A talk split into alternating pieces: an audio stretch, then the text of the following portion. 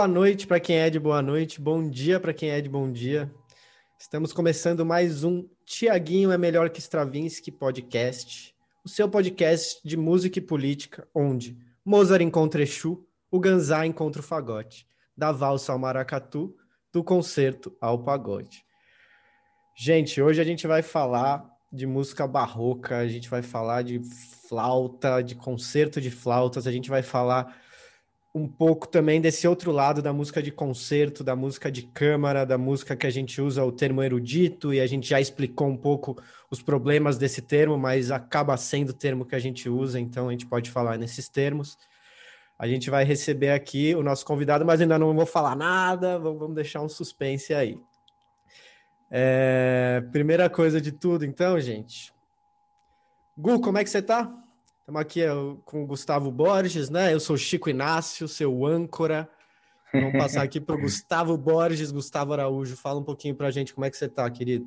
Opa, estamos aí, né? Conduzindo do jeito que dá nessa pandemia, é, números altos ainda, né? De, de problemas de internações, de contágios né, e de mortes. Então é sempre bom ficar atento com isso. É assustador, né? Eu fiquei um pouquinho sem ver notícia esses dias para dar uma acalmada também, né, no coração. E aí hoje eu fui ouvir e a média ainda está muito alta, tipo, não dá para brincar. Mas estou bem, estou contente aí, é, tem neném vindo, então eu tô, tô feliz. É, é, a primeira vez que eu falo hein, em público isso, vou, vou ser pai, então, tipo, dá, tudo, tudo muda de cor, né? E você, Chicão? Para quem não entendeu, gente, Gustavo será pai, então pode mandar pix para ele, porque a gente sabe que a, a, vida do, do comprador de fraldas não é fácil em 2021. eu aceito, eu aceito. Vou deixar na descrição do, do episódio aí minha chave. Comigo tá tudo bem, Gu, graças a Deus estamos aí é, preso em casa o máximo possível, né? E estamos aí produzindo, estudando, estou conseguindo estudar bastante, estamos aí. Eu queria mandar um salve pro nosso, pro meu parça que está ouvindo, que tá ouvindo a gente, que ouve a gente, que é o Fernando Napster, o Napa que ele mandou uma sugestão para a gente que tem muito a ver com o nosso podcast, que é a, esses vídeos de reaction que a gente tem hoje em dia, né? Que é uma pessoa vendo um negócio e reagindo a ele. Um cara é um, um rapper do canal Goonie Googles, não sei se é assim que ele se define, que é o nome dele, mas é, é tipo um negão de Nova York, pique rapper, assim.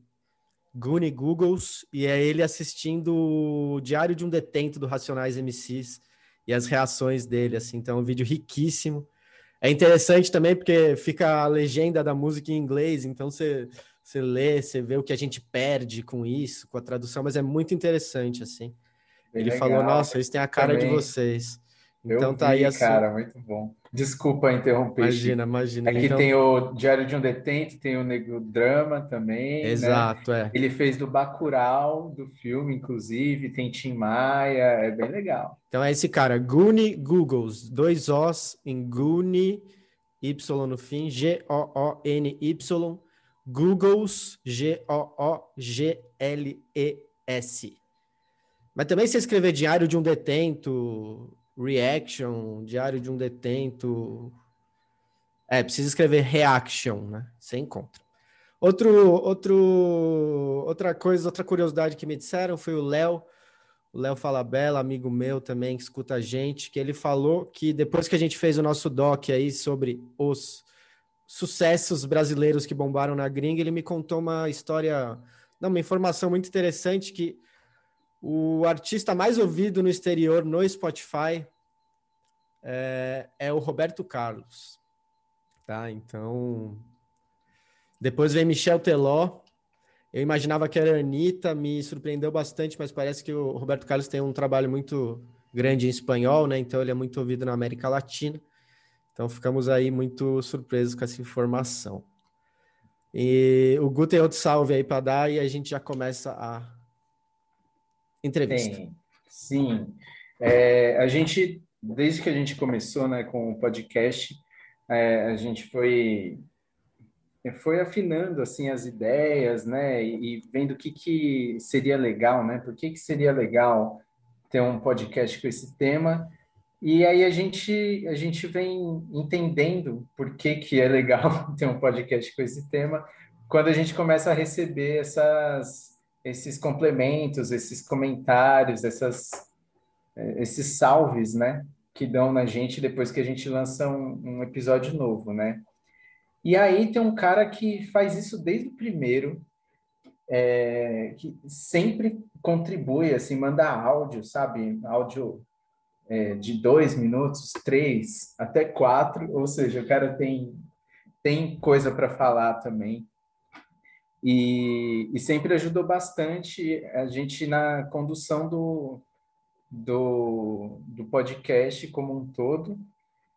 E aí, é, ele é responsável também pelo episódio de hoje, né, por ter mediado a, o nosso contato com o entrevistado, e é o Arthur Lascala, o cara, um cara com quem eu troco sobre música há muitos anos, né, a gente fez faculdade junto e tal, então a gente tem já uns 10 anos que a gente conversa sobre música, e aí é um cara que contribui muito com esse rolê. É isso que a gente quer, sabe? Conversar com as pessoas, é, receber pontos de vista, trocar ideia e expor esses pontos de vista. E, e assim a gente vai entendendo melhor né, a música e a sociedade, esse, é, esse intercâmbio, né, que a música está dentro da sociedade, como que ela expressa isso. Enfim, é isso que a gente quer Obrigado, Arthur. Então, é? vamos chamar aí, né? O nosso convidado. A gente vai receber aqui o Vinícius Chiaroni. Conta mais aí, Igor, quem é esse rapaz? É, Chico, Vinícius é flautista e oboísta, formado pela EMESP em música antiga, é bacharel em instrumento antigo pela Unesp, mestre e doutorando na linha de processos criativos da Universidade do Estado de Santa Catarina, a UDESC. Ele é membro da Orquestra Barroca da EMESP e da Orquestra Histórica do Brasil integrou o Ensemble Zabaione Musicale. Ensemble Zabaione Musicale. As Flautas de São Paulo, a Orquestra Arte Barroca e o Quinta Essentia Quarteto. Destacam-se em sua formação participações em diversos encontros e festivais, como o Festival de Música Colonial Brasileira e Música Antiga de Juiz de Fora, a Oficina de Música de Curitiba, o Encontro Nacional de Flauta Doce, o Encontro Internacional de Música Antiga, dentre vários outros aqui, tem em Amsterdã também com o nome impronunciável por minha parte. É, tem a Austrália também, né, em Portugal. É, então, o Vinícius atua como músico de câmara, solista e pesquisador, né, com uma vasta vivência aí nesse mundo. Vinícius, muito bem-vindo, cara. Valeu por topar esse, esse papo aqui com a gente. A gente está muito feliz de receber você aqui. É, se tiver faltado algo nessa apresentação que talvez a gente tenha esquecido e tal, se quiser falar, você pode falar. Mas antes, eu quero perguntar para você, cara, Stravinsky é melhor que Tiaguinho? e aí, meus queridos, tudo bem com vocês? Grande prazer estar aqui participando. Obrigado pelo tapete vermelho aí, das boas-vindas. É, Cara, é difícil falar se Stravinsky ou Tiaguinho, qual dos dois é melhor, porque quando a gente fala de arte, né, eu acho que não tem muito essa de quem é melhor, não. É, se você me perguntar quem é melhor, Cristiano Ronaldo ou Messi, aí eu posso tentar dar alguma resposta, mas... Quem que é?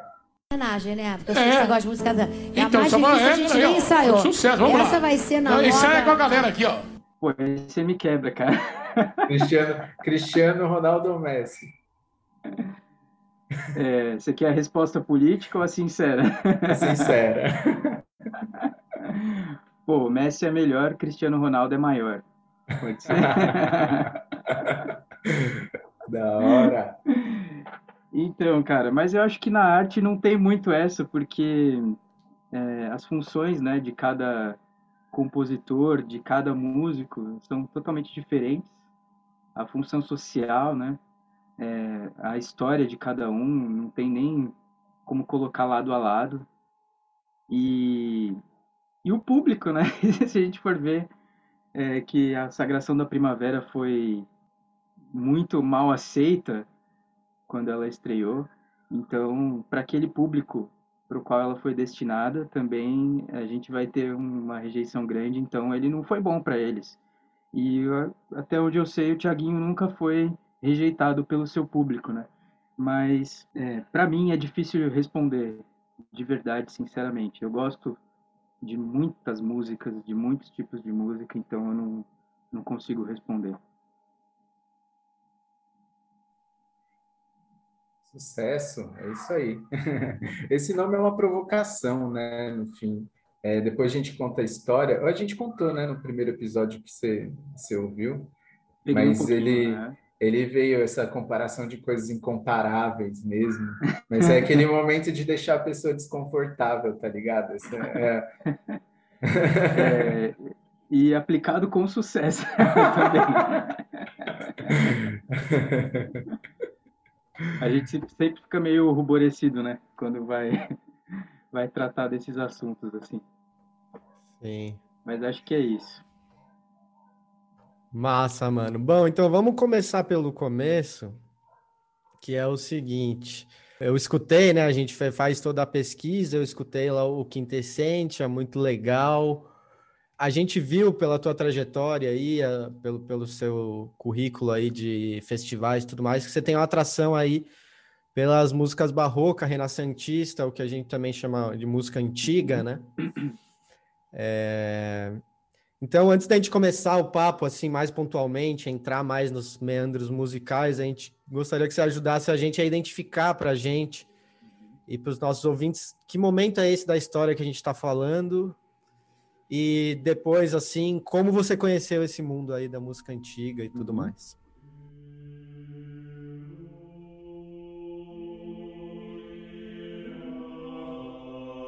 Então, nos anos 60, mais ou menos, alguns músicos europeus de concerto, né, eles é, tentaram se manifestar a favor de uma nova leitura dos clássicos.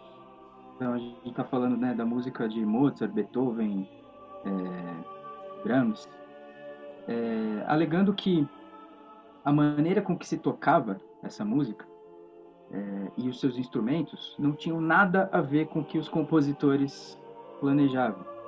Por quê? Nós estamos falando de cânones de educação, né, de é, instrução musical muito diferentes daqueles que compositores tinham em mente. Então, a, a maneira de se interpretar a música mudou muito no século XX para os séculos passados e os instrumentos já não eram mais os mesmos, né? Então, esse é o é aquele panfleto do que que é música antiga. É um movimento, é um movimento musical europeu.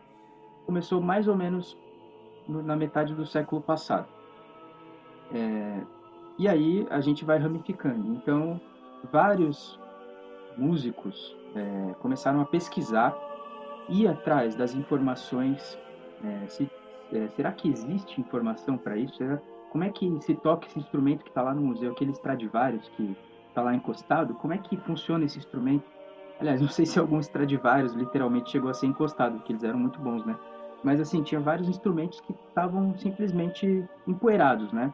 E ninguém sabia qual era aquela técnica, é, você tem a partitura original, está escrito que é para aquele instrumento e ninguém nunca tocou aquilo. Era mais ou menos esse o desafio que eles tinham a, a enfrentar ali naquela época. Então, é um movimento que começou nos Países Baixos e na Holanda, e, ou, melhor dizendo, é um movimento que começou na Bélgica e nos Países Baixos e, e foi se capilarizando pela Europa. Então, depois foi parar na Alemanha, na França, na Espanha. E aí, desenvolveu-se vários centros musicais é, voltados para essa prática que, chamou, que se chamou de música antiga. Então, o que, que é a música antiga? Assim, é, estamos falando de que música? Estamos falando de séculos 19 para trás, basicamente. É, então, quanto mais é, próximo do século 20, mais informação se tem. Quanto mais longe, menos informação. Então, a música antiga é um movimento que hoje é muito extenso. Então, você pega assim, é, desde Mahler até os gregos. E aí, migrando já para a música oriental. Então, é, esse movimento foi crescendo e hoje ele veio, hoje assim, no, no, final do século passado ele veio parar no Brasil, veio parar nas Américas.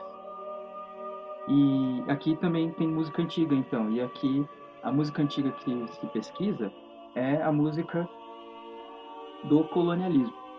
Então, é, você tem vários compositores da, da Venezuela, do Peru, Bolívia, Brasil, que são aqueles compositores chamados coloniais. Então você tem esse festival de música é, colonial brasileira, né, de Juiz de Fora, que, ainda existe até hoje, esse, esse festival, mas ele é, mudou um pouco, mas é um festival que tinha como objetivo tocar música barroca europeia e a música colonial brasileira. Então, esse é o movimento. E aí, pra, é, como é que ele funciona assim nas vias de fato, né? Você tem um instrumento que é muito diferente dos instrumentos modernos.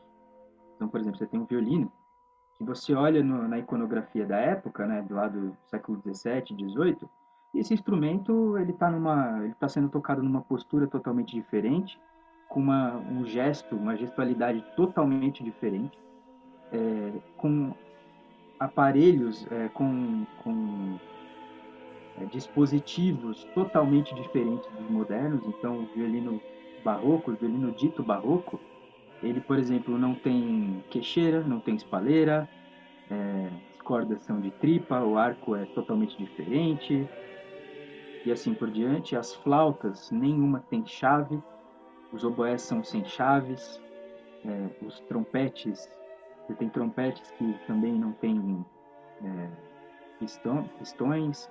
Você tem tímpanos que são que tem uma funcionalidade totalmente outra também. E eu aí não vou entrar nisso porque não é da, da, da minha área de estudo. Mas é, você vê que são instrumentos. Ah, o próprio cravo, né, que é muito simbólico também do, do movimento da música antiga, né, que veio ser assim quase um antagonista ao piano o forte piano, que é o papai do piano, né? E assim por diante, né? Os alaúdes. Então, o movimento de música antiga é, surgiu para começar a tocar esses instrumentos. E assim, ele tem suas raízes lá nos anos 20, assim, até final do século 19 já, já tinha gente que estava querendo tocar. Mas, depois a gente pode falar disso até, mas o movimento ele muda de, de foco ao longo das eras, assim, ele vai ele vai buscar coisas diferentes desde o século XIX até hoje. Então teve uma época que foi de resgate, hoje já é outra outra visão e tal. Mas ele começou com essa ideia de resgate mesmo para você entender qual era o funcionamento original de um instrumento e como é que ele funcionava né, como instrumento, como uma ferramenta é, por que, que ele era uma ferramenta mais adequada para tocar aquela música daqueles compositores antigos.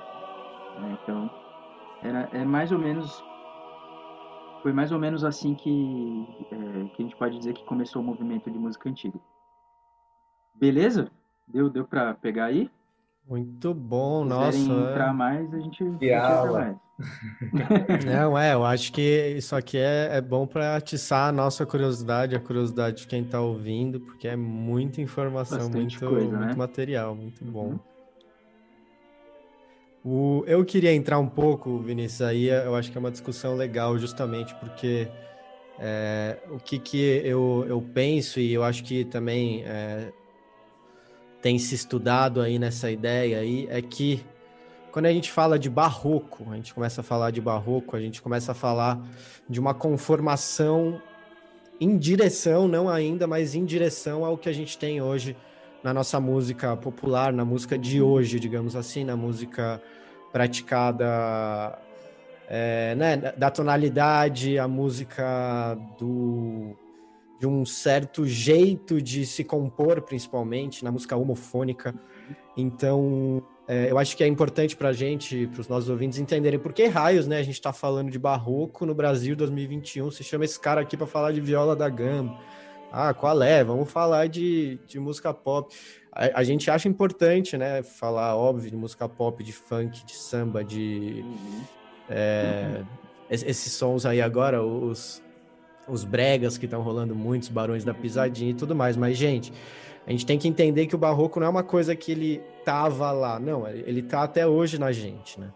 Uhum. É, em primeiro lugar, o barroco é um momento histórico. É, eles, grosso modo, colocam 1600 a 1750, né? Aí você pode me. Uhum. A gente pode conversar, mas a gente tem, em primeiro lugar, né, o a, quando a gente classifica a música entre os três ramos que até hoje, digamos, na música de concerto se classifica, né? Que é a música teatral ou cênica, a ópera, digamos assim. A música de câmara, que é a música que se toca e se ouve, né? Uma música de apresentação, digamos assim. E a música sacra, que é a música que está a serviço das, das, dos ritos religiosos, né? É, em segundo lugar, a gente começa a ter o nascedouro também do compasso, né? O compasso, gente, são umas casinhas que a gente vê na partitura que ajudam a gente a se posicionar dentro da música. Né? Isso é, torna a música melhor, mais fácil para que maiores grupos possam tocar juntos, né? Você, o, que pode parecer uma coisa mais dura, porque agora você tem uma medição de tempo, né? Cada compasso tem quatro tempos, então um, dois, três, quatro, um, dois, três, quatro. Essa é uma prática que até pode parecer banal falando, mas não era assim que era que era praticado antes, né? Então a gente começa a ter isso e começa a poder ter é, grupos cada vez maiores tocando e tudo mais.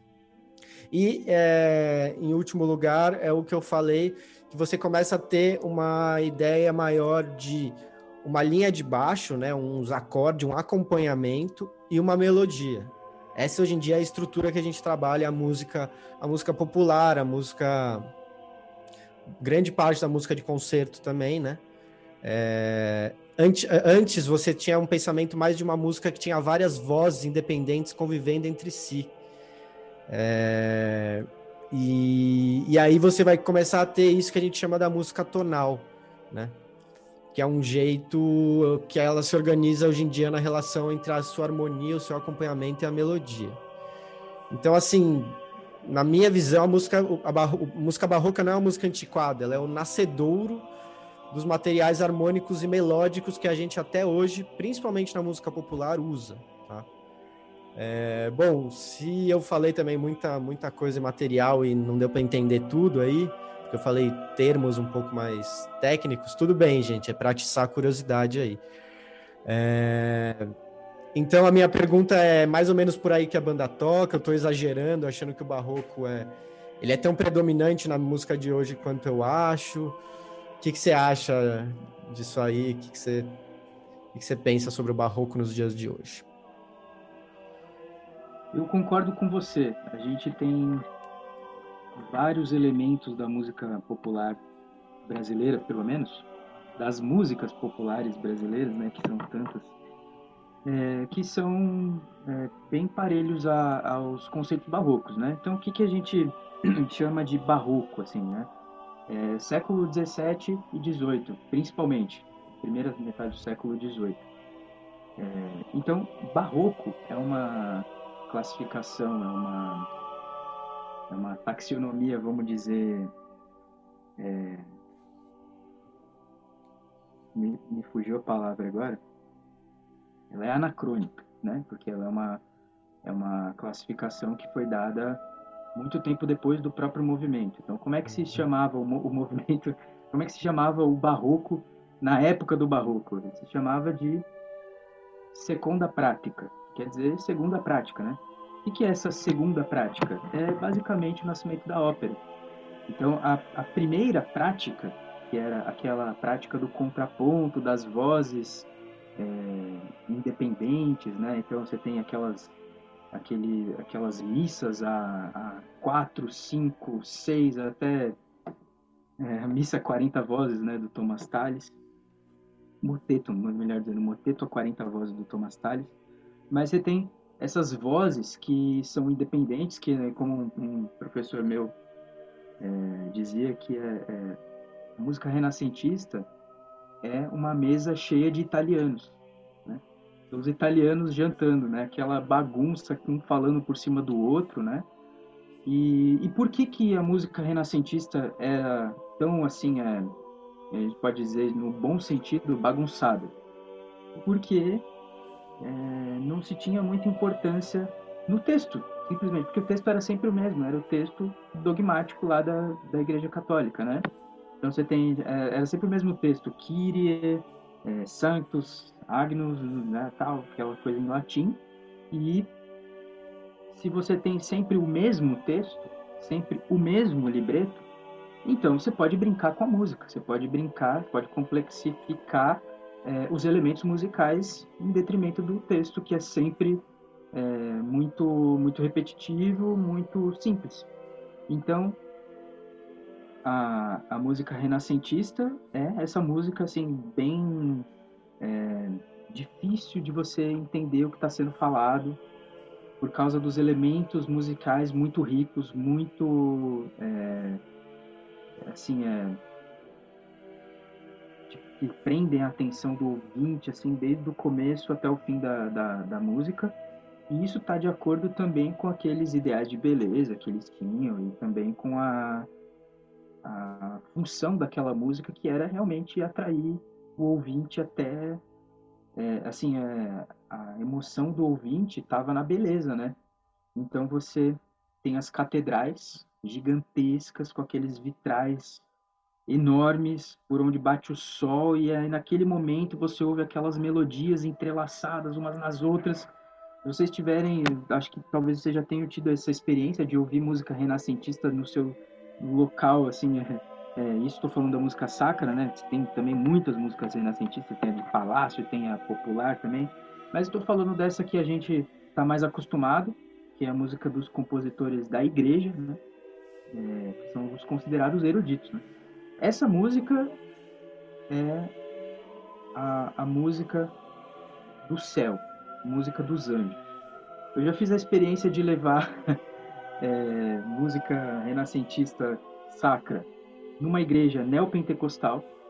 É, hoje em dia, assim, isso tem alguns anos e, cara, o pessoal se emociona porque até hoje, assim, porque é, eles eu ouvi isso, né, da boca dos fiéis. Eu estou ouvindo anjos cantando. É isso. Então, essas vozes são muito angelicais. O que, que acontece? É, no século XVII, a gente tem vários pontos assim importantes politicamente, né, que são que é realmente a, a expansão colonial. Além disso, tem tem o, a reforma, a, né? A reforma protestante, o estabelecimento da ciência, né, como do, do método científico, como aquilo que iria guiar o conhecimento. Então, tudo isso, é, assim, teve sua, cada um desses, desses fatores teve o seu reflexo no século XVII. E é, com isso também a gente teve uma nova música. Os compositores começaram a, a pesquisar os antigos poetas latinos e gregos, a pesquisar como é que era a música grega, na, como é que como é que era a tragédia grega, né? E essa tragédia grega foi que deu origem à ópera barroca.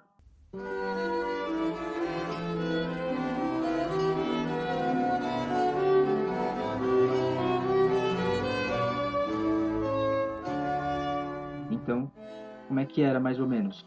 É, a tragédia, ela era cantada, ela era declamada e tinha coros que cantavam é, a, os feitos heróicos e, é, e a história, né?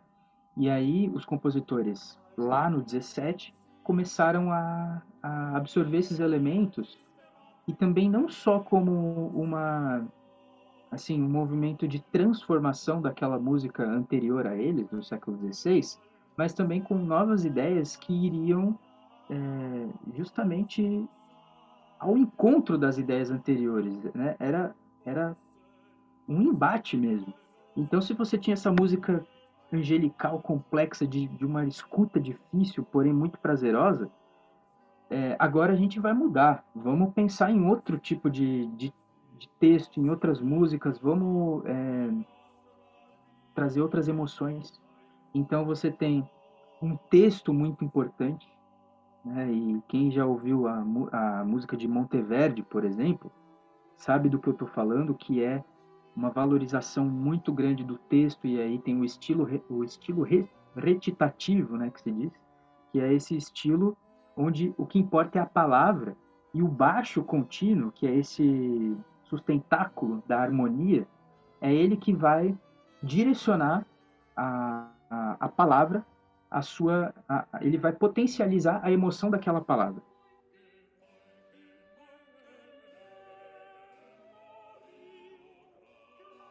Isso que é o barroco.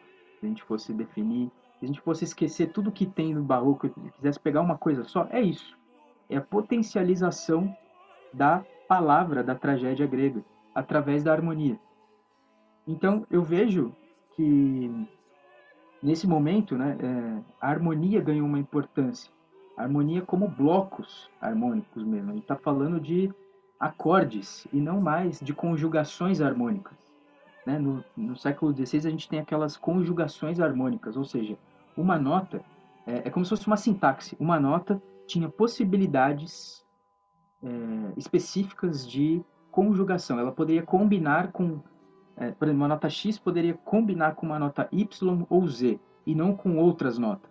Eles simplificaram isso. Então, no século XVII, falou: não, a gente vai tratar como acordes. Então, ainda tem polifonia, a gente ainda vai é, aproveitar muita coisa de antes, a gente não vai jogar tudo fora, isso é, seria um desperdício muito grande, mas a gente vai pensar um pouco mais no entendimento do texto mesmo, porque agora o texto tem muita importância, um texto, um texto clássico, é um texto épico, é, dos feitos heróicos, da tragédia, da, até mesmo da, da comédia, num tempo depois, mas assim, agora é um olhar para palavra, palavra vai importar muito mais do que.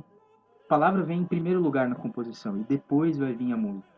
Então, antes a gente tinha assim, é, fugas no amém, né? Os améns poderiam ser ornamentados por muitas figuras, por fugas, por, por cânones e assim por diante, várias figuras de, de composição, procedimentos composicionais. E no século XVII a coisa muda, então tem uma absorção da polifonia também, mas é, a palavra ganha muito destaque. Então, por muito tempo, assim, é, algumas décadas, o estilo que, que deu esse, que deu o nome, é, aliás, o estilo que foi chamado de barroco depois, era o estilo recitativo, né? Que é, é que, que paralelo que eu faço com isso hoje é o rap. Então você pega lá o combatimento de Tancredi e Clorinda de Monteverde, tem uma uma passagem que é rap mesmo, não estou brincando. São notas na mesma altura, é, acompanhadas por uma harmonia recorrente, é, onde o que importa é aquela linha de soco. E eu falo linha de soco por quê? Porque o próprio Monteverde escreveu no prefácio do combatimento que ele encontrou um jeito de representar a ira, que era usando palavras repetidas e é, usando notas repetidas e rápidas. E ele fez isso com os violinos e com e no canto também. Então tem uma hora que o cantor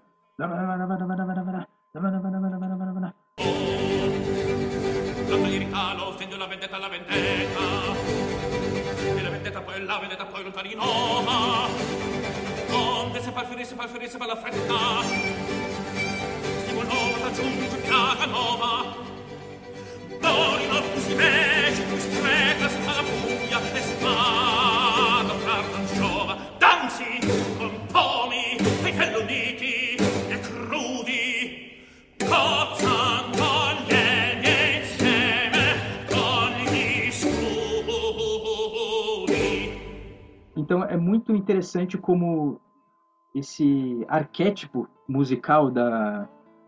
é, da ira, ele foi talvez acessado, não, é, não, não acredito que pesquisado, mas ele foi acessado, ele foi revelado também na música popular é, do, do, século XX, do final do século XX, do rap, entendeu? Então, esse é um exemplo de como até hoje a gente tem estruturas musicais que são quase instantâneas, né? São acessadas instantaneamente pelo, pelo nosso pensamento que estão aí há muito tempo e que talvez não por acaso começaram a ser empregadas naquele século 17. Então, é, fazendo assim, sei lá, uma listinha de elementos que estão que, que, são paralelos, né? Então a gente tem essa essa coisa da do estilo contitato, que é esse estilo que eu acabei de falar, da, das notas repetidas e rápidas. Tem é, o acompanhamento em blocos acordais, que são é, que é o baixo contínuo, que está aí em qualquer cifra. Você abre o cifra, o cifra Club e você vai acessar baixo contínuo é, brasileiro do século XX, que são, que, né, são as cifras. Baixo Mas... contínuo em batom de cereja do Israel e Rodolfo. então, é isso aí. É, que mais? Aí a gente tem a importância da. É, junto né, desse acompanhamento, a gente vai ter a importância da palavra e a melodia como uma forma de ornamentar o texto, né? Também é uma, é um procedimento barroco. Claro que ornamentação de texto através de melodia já era usado há muito tempo, tal, mas eu acho que, que a gente tem é, esse paralelo, assim, ele foi, ou melhor dizendo, é, o barroco meio que virou o estandarte disso, né? Ele, ele é, colocou o carimbo ali, isso aqui é, é meu. Tá. que mais? E, bom, se a gente pode estender um pouco mais, a gente tem o nascimento da orquestra, né? Então, a orquestra como... É, e aí também tem muito a ver com estruturas de poder, com colonialismo, porque a orquestra é o rei sol, né? O estado sou eu, mas a orquestra também sou eu. É o, o Lully é a, o arquétipo do, do rei sol na orquestra, né? Ele é o regente, ele é o que conduz o tactus, que é o compasso da época, vamos dizer assim, em termos simples, né?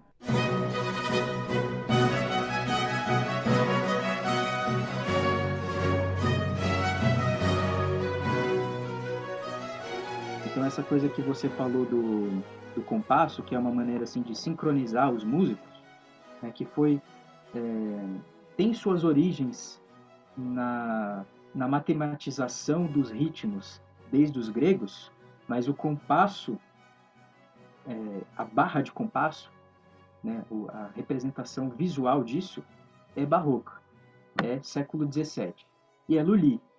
E a representação é, a personificação disso é o maestro, é o mestre de capela. E tem a anedota do Luli que batia o, o bastão no chão e em algum determinado momento ele enfiou o bastão no pé, pegou gangrena e morreu com, de gangrena, né? Então, é,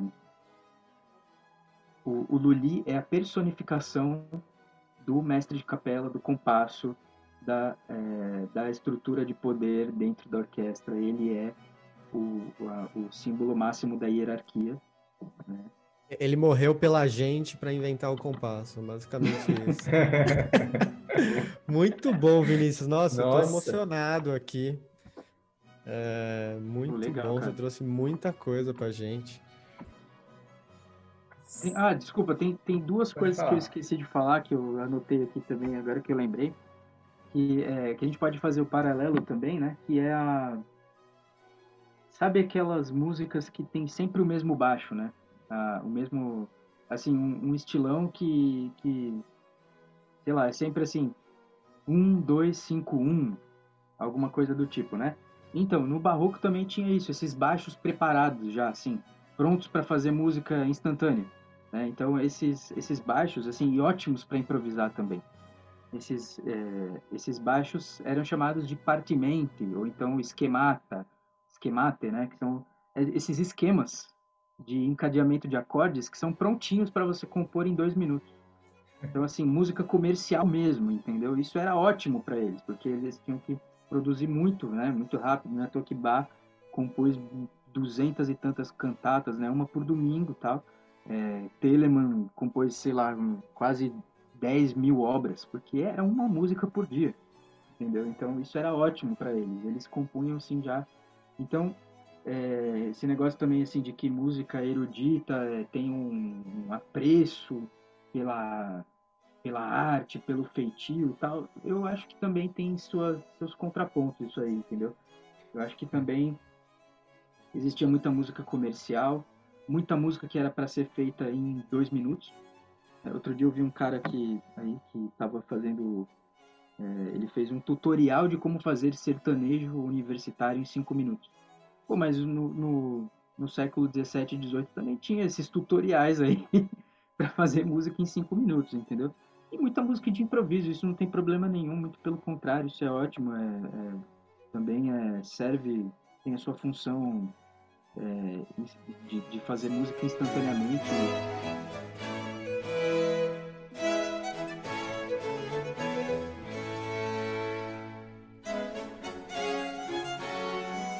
Sobre o lance do, do improviso que você estava falando, a gente tem uma, um, uma visão tão é, matemática da, da música erudita, assim, digo no, no geral, né? É isso. Também falar música erudita é uma generalização absurda, né?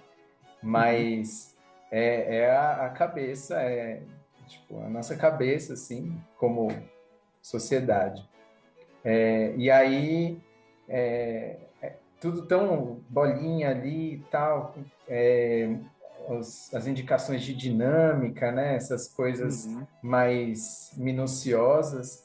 E, e é, é, interessante ver, né, que tem espaço para improviso, para tem, tem fórmulas, né, cadências, né, coisas clichês assim para assim como na música popular, assim como a gente sente no, no sertanejo sempre as mesmas cadências, só muda o tom, é, uhum. sempre os mesmos intervalos né, de voz entre o primeira voz e a segunda voz. É, e assim os caras ganham o mundo, né? Legal, mano. Bom demais, bom demais. Deixa eu, peraí, deixa eu ver aqui, aqui. Eu me perdi, tantas, tantas informações da hora.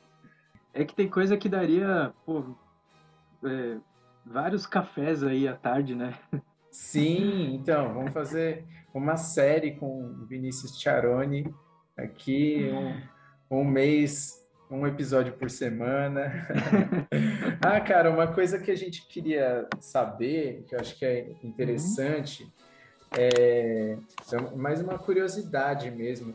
Tipo, como é que era a vida do músico na, no barroco, na época do barroco ali, naqueles séculos, né, do renascentismo, assim, é, como que era? Já ouvi falar que os caras é, que hoje são consagrados dormiam com os cavalos, sabe? Uns negócios assim.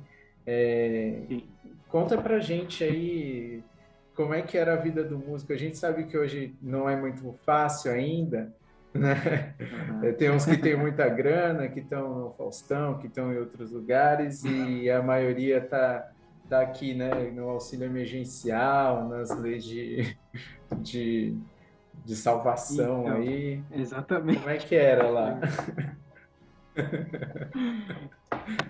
Cara, não mudou quase nada.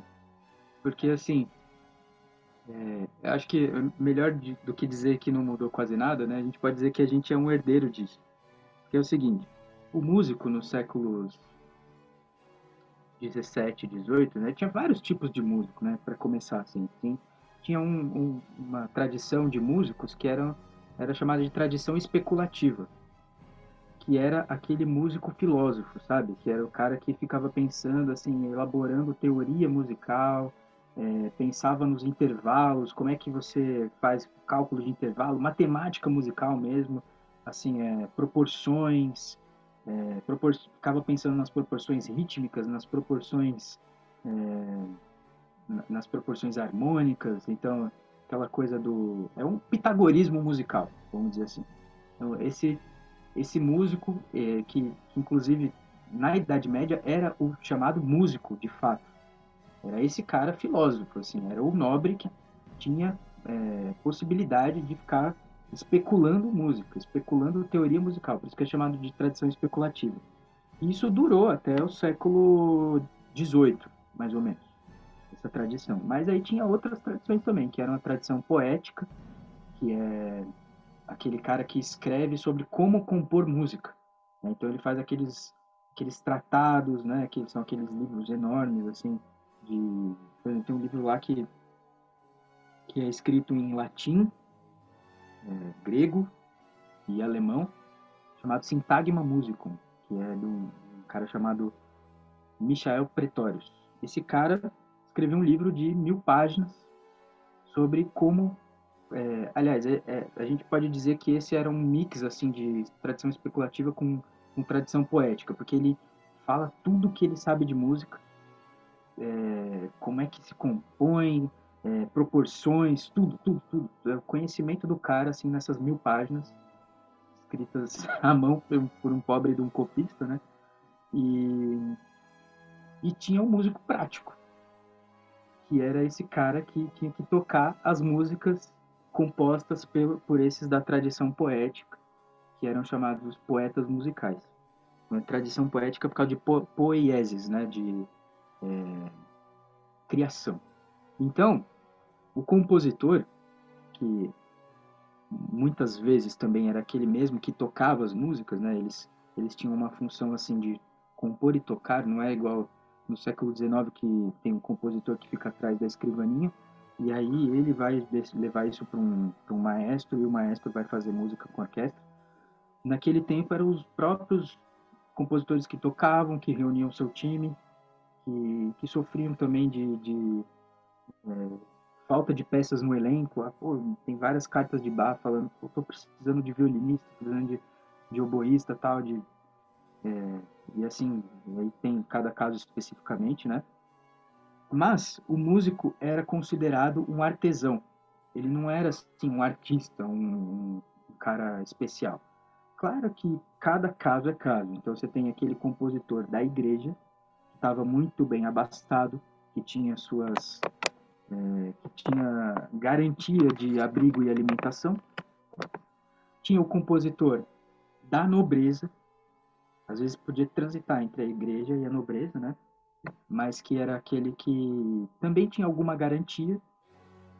E tinha é, os, os subalternos desses, entendeu? Que, é, que não compunham, que só tinham que ficar tocando. É, e eram. Aí, sim, todos os compositores, não, aí não estou falando da tradição especulativa, que eram os mais nobres, assim, tô falando desses compositores e desses intérpretes, digamos. A grande maioria vivia como empregados mesmo, empregados da igreja ou empregados de, de nobre. Então, é, eles tinham o seu próprio, vamos dizer, quartinho ali, para dormir e tal. Alguns tinham uma tinha sua própria residência, mas é, era uma vida muito assim na dependência de compor uma música pro fulano de tal, então música sob encomenda, né? Por isso que nessa época também os compositores não não tinham assim muita liberdade para um para uma expressão artística, né? Porque tinha que compor o que o cara pediu. É isso. Pô, preciso de uma música para aniversário da minha filha que vai, vai se tornar princesa de não sei da quanto. É, então, vai ter que fazer uma música para o aniversário dela. Igual o Handel tem a, a música dos fogos de artifício reais, entendeu? que era uma música para é, o lançamento dos fogos de artifício do, do entendeu? Da, da rainha.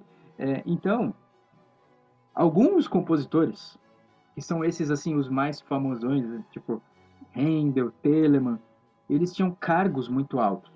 Assim, eles, eles não eram só é, simplesmente compositores, eles também eram uma espécie assim de administrador musical, assim, então é, empresário mesmo, empresário. Então eles tinham, eles podiam escolher quem ia tocar com eles, eles, tipo assim, prestavam um concurso, alçavam esse cargo alto, e aí tinham a possibilidade de viver, assim, uma vida mais abastada.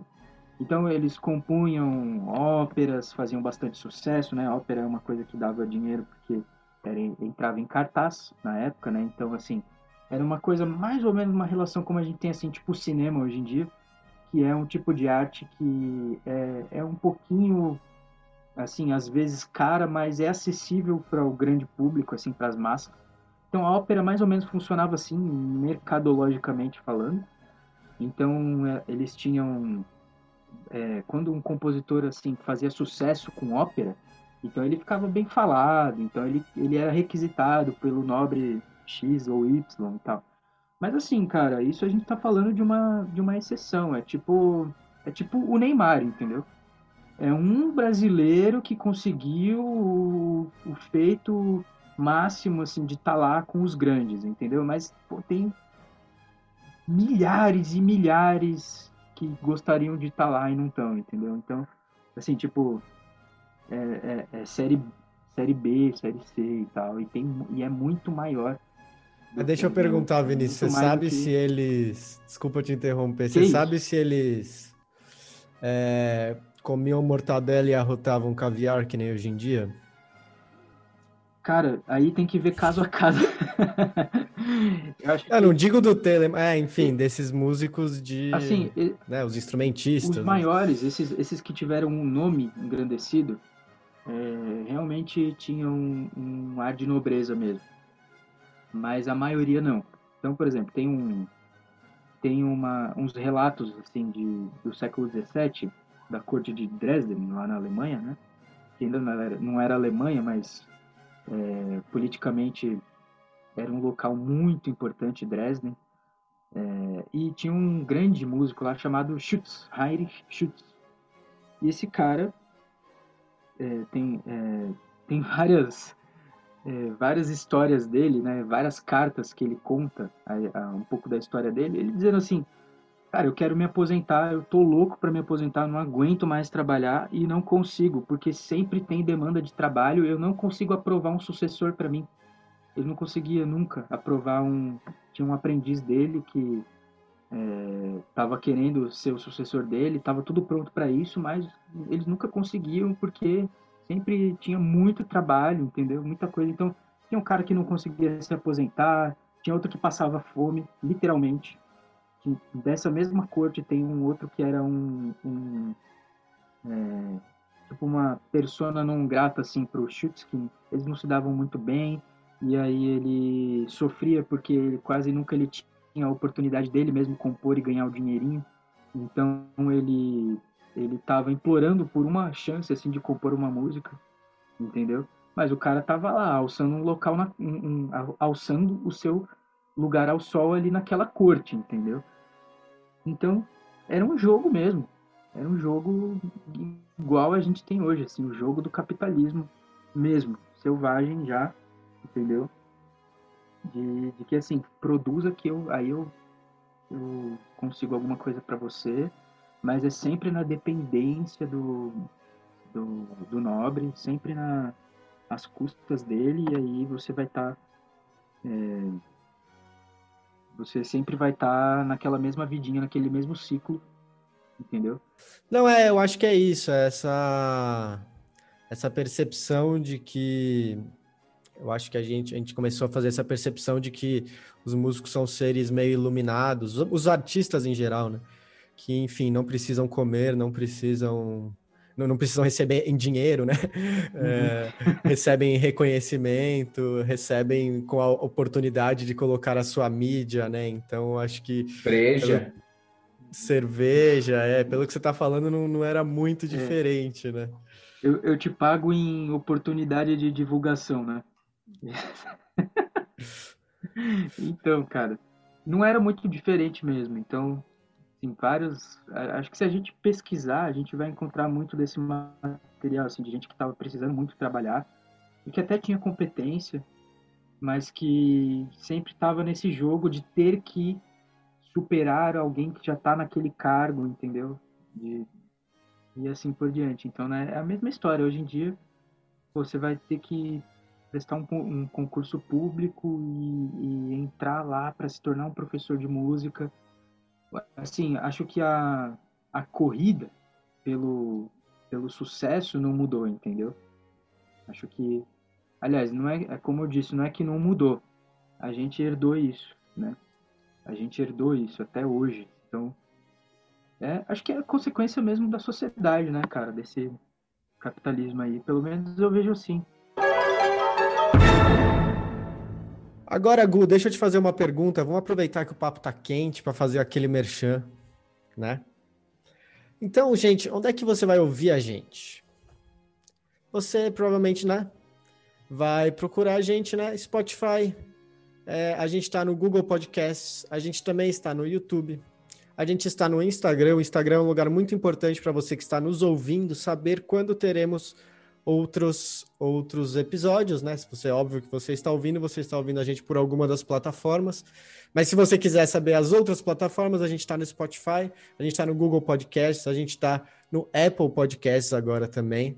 Quem quiser enviar e-mail também com feedback, a gente está em Tiaguinho é melhor, Tiaguinho e melhor arroba gmail.com, Tiaguinho com H, tá? T-H, Tiaguinho. Estamos é, no Twitter também, é, underline podcast. É, o nosso Instagram é legal falar que tem um conteúdo que não está no, nos episódios também, né? Às vezes tem algumas.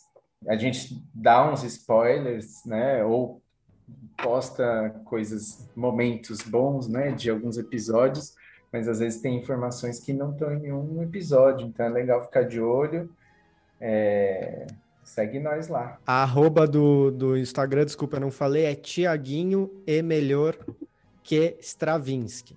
Pedimos perdão com a dificuldade, é, mas é que a marca é boa, né? Tiaguinho, com H, como eu falei, e melhor que, que o E, Stravinsky. S-T-R-A-V-I-N-S-K-Y. Eita, se a pessoa botar Tiaguinho e melhor que, já, já, já encontra, acha, né? exatamente, já é. encontra. É. Mas é. É, nunca é tarde para saber escrever o nome de Stravinsky na vida, né? Sim. Cara, deixa eu juntar já com a próxima pergunta, que tem a ver com essa coisa do, do hoje em dia, né? Que é o seguinte, eu tava ouvindo o espetáculo Caboclo de vocês, né? Muito bom, assim, é... é sempre muito bom ouvir o Vilo, o Radamés, né? São os caras que tem muito a ver, o Gu deve entender até melhor disso, né? Essas conexões que esses caras vão... Eles vão, eles vão pesquisar muito o choro, eles vão pesquisar muito a música brasileira, mas ah, também existe um jeito de fazer é, que tem mais a ver com isso que você fala, né? Com os cânones, né? É, uhum. E aí eu, eu tava ouvindo, né? Tava lá é, estendendo a minha roupa enquanto eu ouvia e falei, nossa, que coisa linda, né? Só que aí eu, eu, eu tive um, uma reflexão que é o seguinte: é, é muito social essa percepção que sempre que a gente ouve uma música de concerto, né? Uma música mais para parar, sentar e ouvir. É, a gente tem, tem essa, essa impressão, assim, a gente fala esse, esse adjetivo, né? Que coisa linda, como você falou, a voz angelical, né? Já fazendo essa conexão, né? É, e, e, querendo ou não, eu acho que a música clássica tradicional, ela tem um, um pouco disso também, né? De um, de um viés de uma música elevada, né? Porque o que é mais elevado do que os anjos, né? Eu acho que a música, quando ela se secularizou, ela continua um pouco trazendo isso, né? É, então deve ser normal para você receber essas congratulações de pessoas falando: Nossa, que música linda!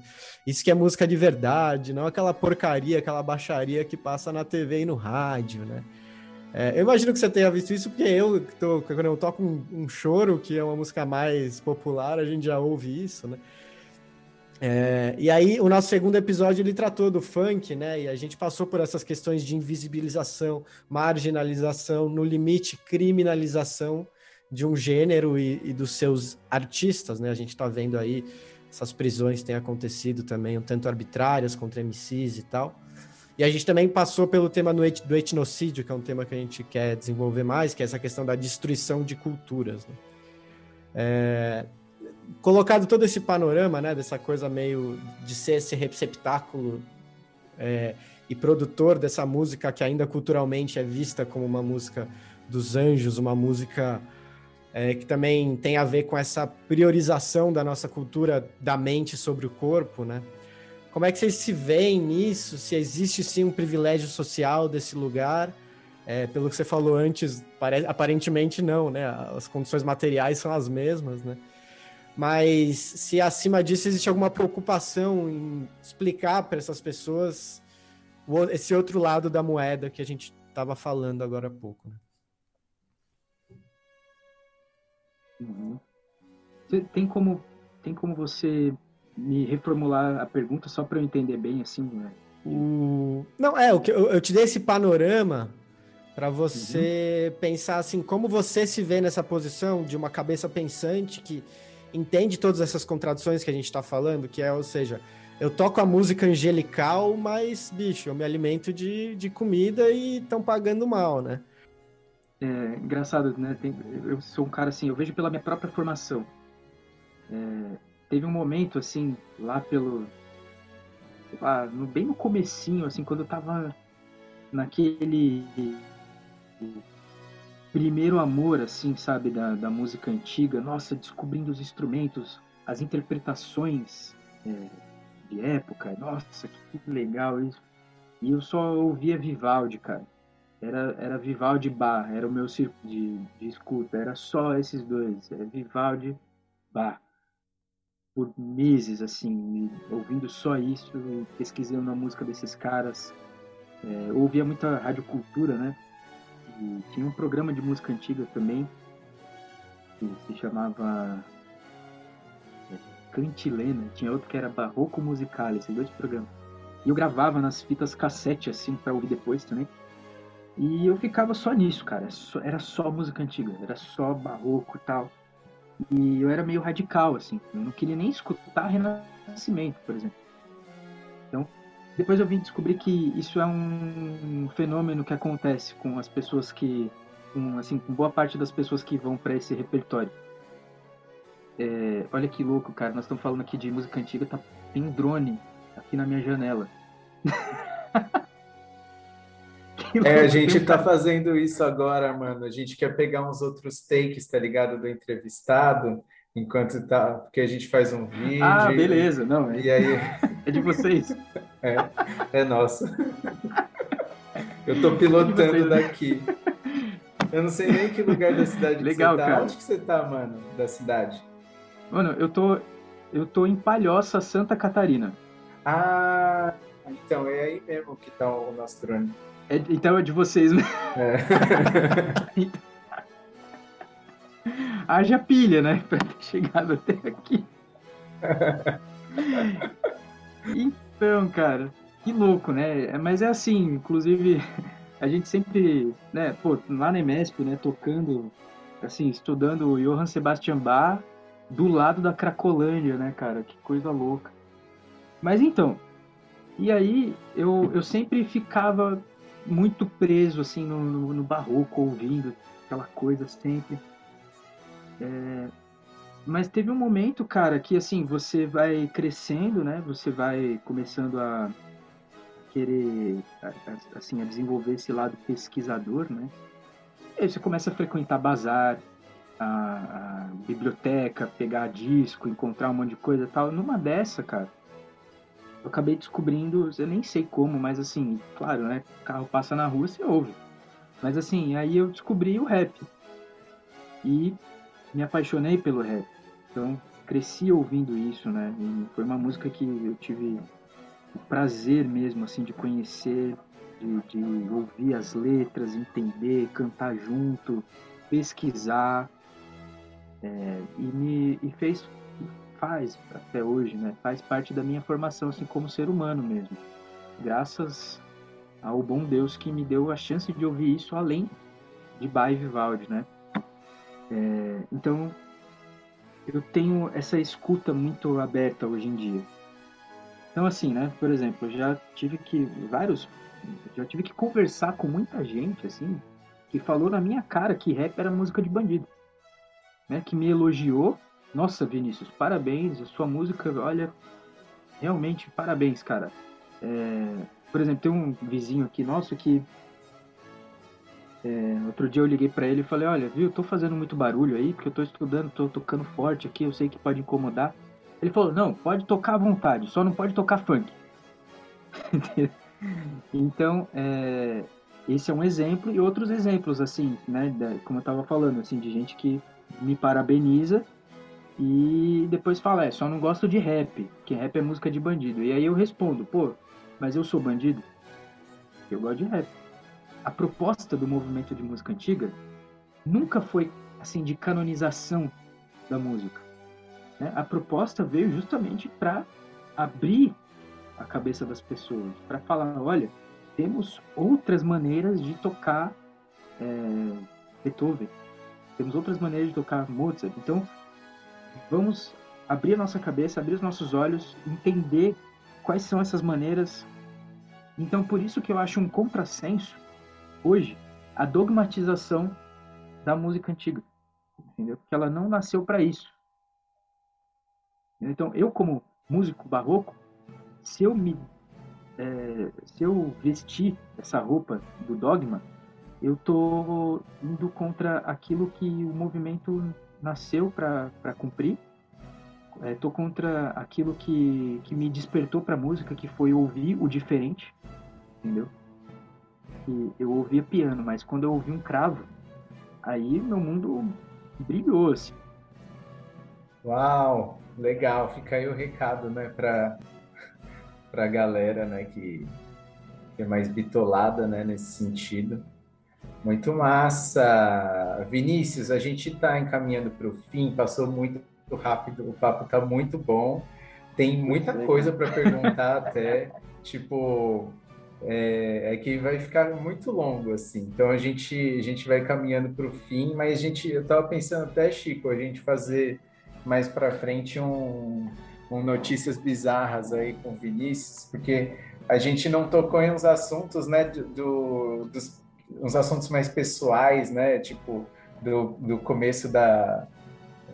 Do, dos primeiros contatos com a música, né? Essas coisas aí que eu, eu, estou curioso, quero saber. Então, em uma outra ocasião, a gente, a gente vai para essa, essa linha também. É, obrigado pela, pelo tempo aí, pela disponibilidade, pela aula que você, que você deu para gente também. É, chegou o momento de jabás, assim, o que, que você está fazendo, né? O que, que você já lançou, tanto academicamente quanto fonograficamente, que você queira é, sugerir para o pessoal e também aulas, né? Você dá aula, então pode fazer aí suas propagandas, fica à vontade. então, a minha propaganda maior, assim, é como professor de flauta doce, né, hoje em dia. Flauta doce, é, tanto barroca, quanto renascentista, quanto popular, germânica, enfim, o que, precisar, tamo aí. Mas, assim, é, eu tenho algumas participações é, em, em, concertos que estão aí no YouTube, é só procurar meu nome, Vinícius Chiaroni, que, que é facinho de encontrar lá tô assim com esse meu doutorado agora, então fiz um fazendo alguns estudos na área de rítmica e métrica é, dos séculos 17 e 18, né? Então, é, o meu mestrado também foi nessa área, então quem quiser pode procurar minha dissertação, colocar lá Vinícius Chiaroni, aspectos rítmicos é, da música instrumental do século, do século XVII, vai encontrar lá minha dissertação. É, mas no momento, então, eu estou trabalhando mais com, assim, dentro da academia, sempre tocando, né? Então, nunca deixo de, de exercer a, a, profissão de músico prático também. É, deixa eu ver se tem mais alguma coisa. Não, acho que por enquanto é isso, cara. Depois, se lembrar de alguma coisa aí, eu, eu, eu dou um pitaco. Manda um áudio no zap que a gente enxerta no. Ah, lembrei de uma coisa legal. Opa. Eu comecei agora um, um projeto assim. aqui é, de, de leitura. Não sei, acho que não vale assim muito divulgar isso, tá muito novo, assim, mas sei lá, né? Tem é, algumas. Eu tenho duas leituras, por enquanto tá, tá muito assim iniciante, de textos é, musicados, que eu, eu leio e faço a, a, a trilha sonora musical. Então, por exemplo, tem uma carta de Mozart que eu li, declamei, né? é, onde ele conta sobre como é que foi a, a, a, experiência dele de compor e de executar a Sinfonia Parisiense. Né? Então é muito legal porque ele aí sim, né, ler as cartas dos compositores é interessante porque aí você vê como é que era a vida, né? E nem nem Mozart tinha uma vida fácil. Ele também foi foi bem explorado, assim, vamos dizer, né? Foi aliciado pelo pelo mercado musical da época, né? Mas então ele narra pro pai dele, né, como é que estava sendo a experiência dele em Paris. E como era difícil ensaiar porque os músicos eram muito ruins ali. Então, estamos tá, falando de um grande centro, né? Paris. Estamos falando de ensaios ruins a ponto de Mozart ficar preocupado com a estreia da sinfonia.